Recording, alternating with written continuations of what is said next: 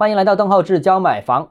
评级机构惠誉预期二季度国内的房地产企业会开始逐步的复苏。这个预期在政策支持之下，银行或者会增加贷款，相信呢这个信贷成本不会大幅上升。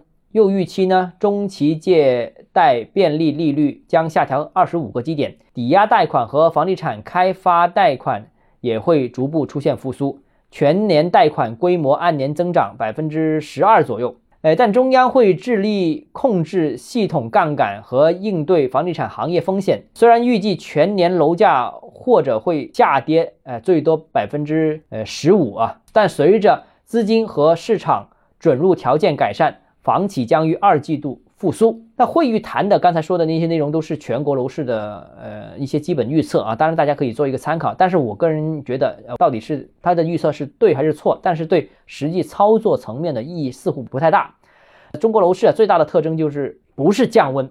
很多人认为当前中国楼市的最大特征就是降温，其实不是。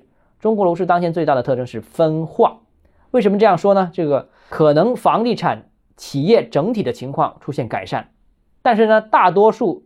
强的都是国家队，国家队层面很强，民企的基本上很难有根本性的改变，还是很困难。啊，市场可能仍然有下行的空间，从大势上面看，特别是三四线城市可能还会低迷较长一段时间。但是，一二线城市呢，其实已经出现了市场开始复苏、比较强劲的一些迹象。整个中国啊，幅员辽阔，而经济体量也是世界第二。如果把中国放到欧洲啊，基本上一个省就等于欧洲的一个国家。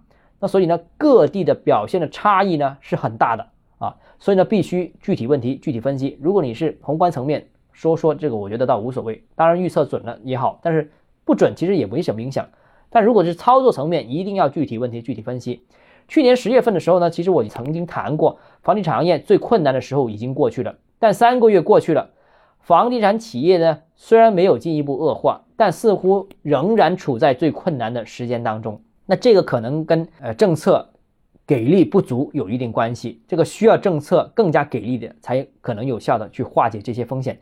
不过总结中国房地产二十多年的这个经验，每逢这个大的救市，最终会迎来一轮大的反弹。